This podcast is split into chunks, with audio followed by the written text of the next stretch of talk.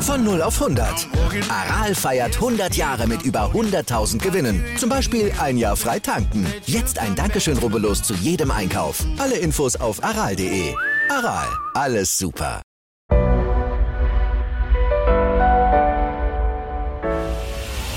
Achilles Running Shorts. Das ist der schnelle Start in deine Sportwoche. Mit Tipps, Tricks und Wissenswertem für deinen aktiven Alltag. Hi, hier ist Elliot aus der Achilles Running Redaktion und in dieser Shorts-Folge widmen wir uns dem Trendthema Faszien. Diese nämlich auch für uns LäuferInnen ziemlich wichtig. Faszientraining ist ja den meisten von uns ein Begriff. Aber tatsächlich können wir unseren Faszien auch durch die richtige Ernährung etwas Gutes tun. Wie das geht, erfahrt ihr jetzt. Zunächst einmal müssen wir die Frage klären, was Faszien eigentlich sind. Simpel ausgedrückt sind Faszien das Netzwerk aus Bindegewebe, das alle Schichten unseres Körpers von der Unterhaut bis in die Organe durchdringt und umfasst.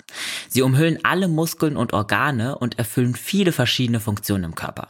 Zum Beispiel spielen sie eine Rolle bei der Kraftübertragung, beim Schutz vor Verletzungen und der Wahrnehmung von Reizen.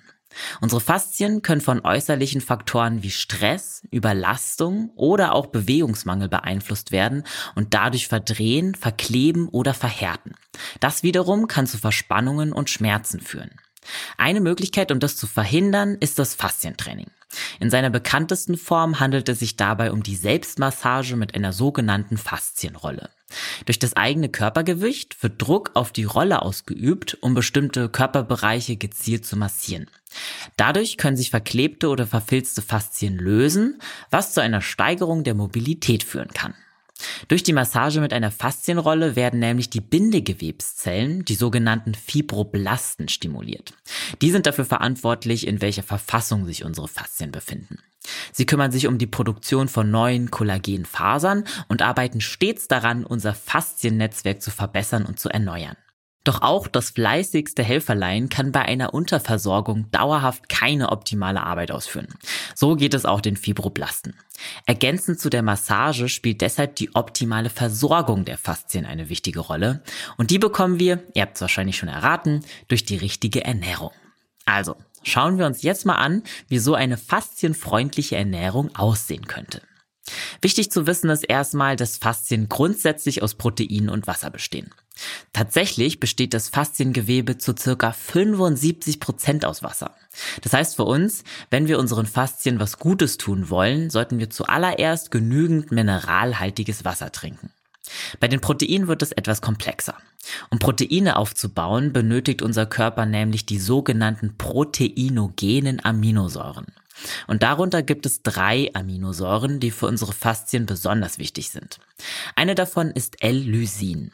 Die befindet sich vor allem in Fleisch, Fisch, Hülsenfrüchten und Nüssen und sorgt innerhalb des Fasziensystems für ausreichend Stabilität.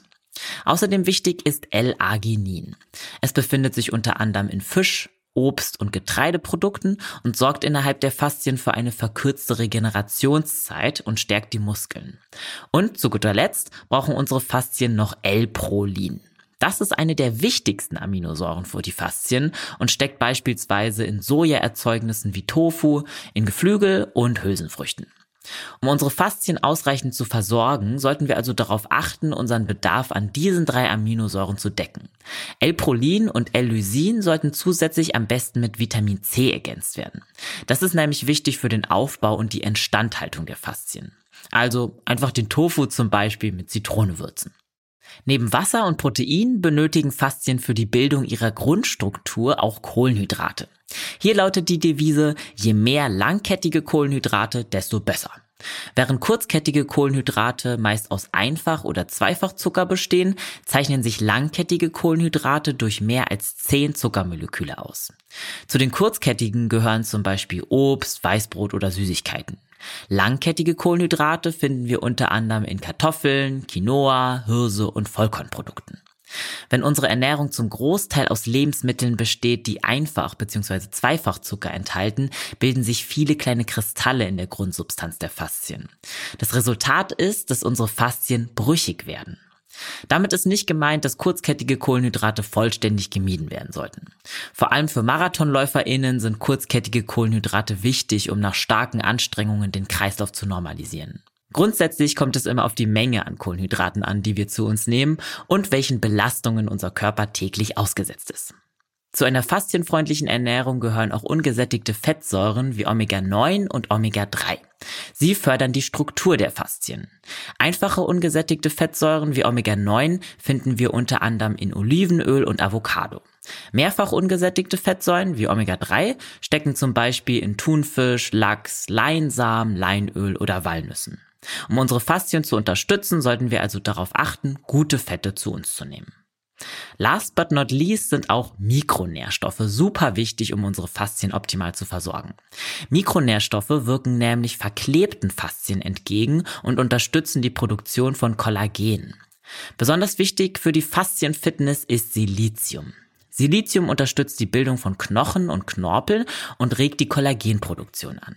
Besonders viel davon finden wir in Petersilie, Spinat und Süßkartoffeln. Daneben sind auch Calcium, Kalium und Magnesium ziemlich wichtig. Sie werden für den Zellstoffwechsel gebraucht und um den Wasserelektrolythaushalt zu regulieren. So, und wenn wir von Mikronährstoffen reden, dürfen wir auch die Vitamine nicht vergessen. Bei denen habe ich ja bereits vorhin Vitamin C erwähnt. Daneben ist aber auch Vitamin B wichtig. Das macht die Faszien elastischer und fester. So, das war mein Schnelldurchlauf für die faszienfreundliche Ernährung.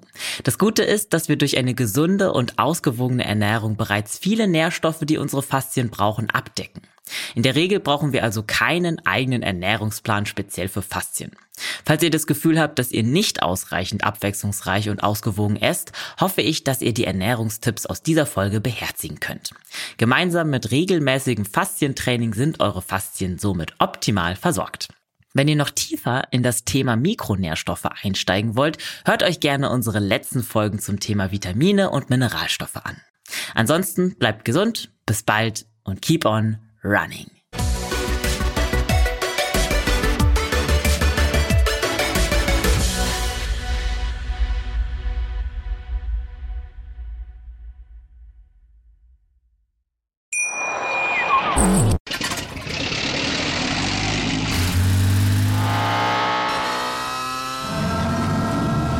Von 0 auf 100. Aral feiert 100 Jahre mit über 100.000 Gewinnen. Zum Beispiel ein Jahr frei tanken. Jetzt ein Dankeschön, rubbellos zu jedem Einkauf. Alle Infos auf aral.de. Aral, alles super.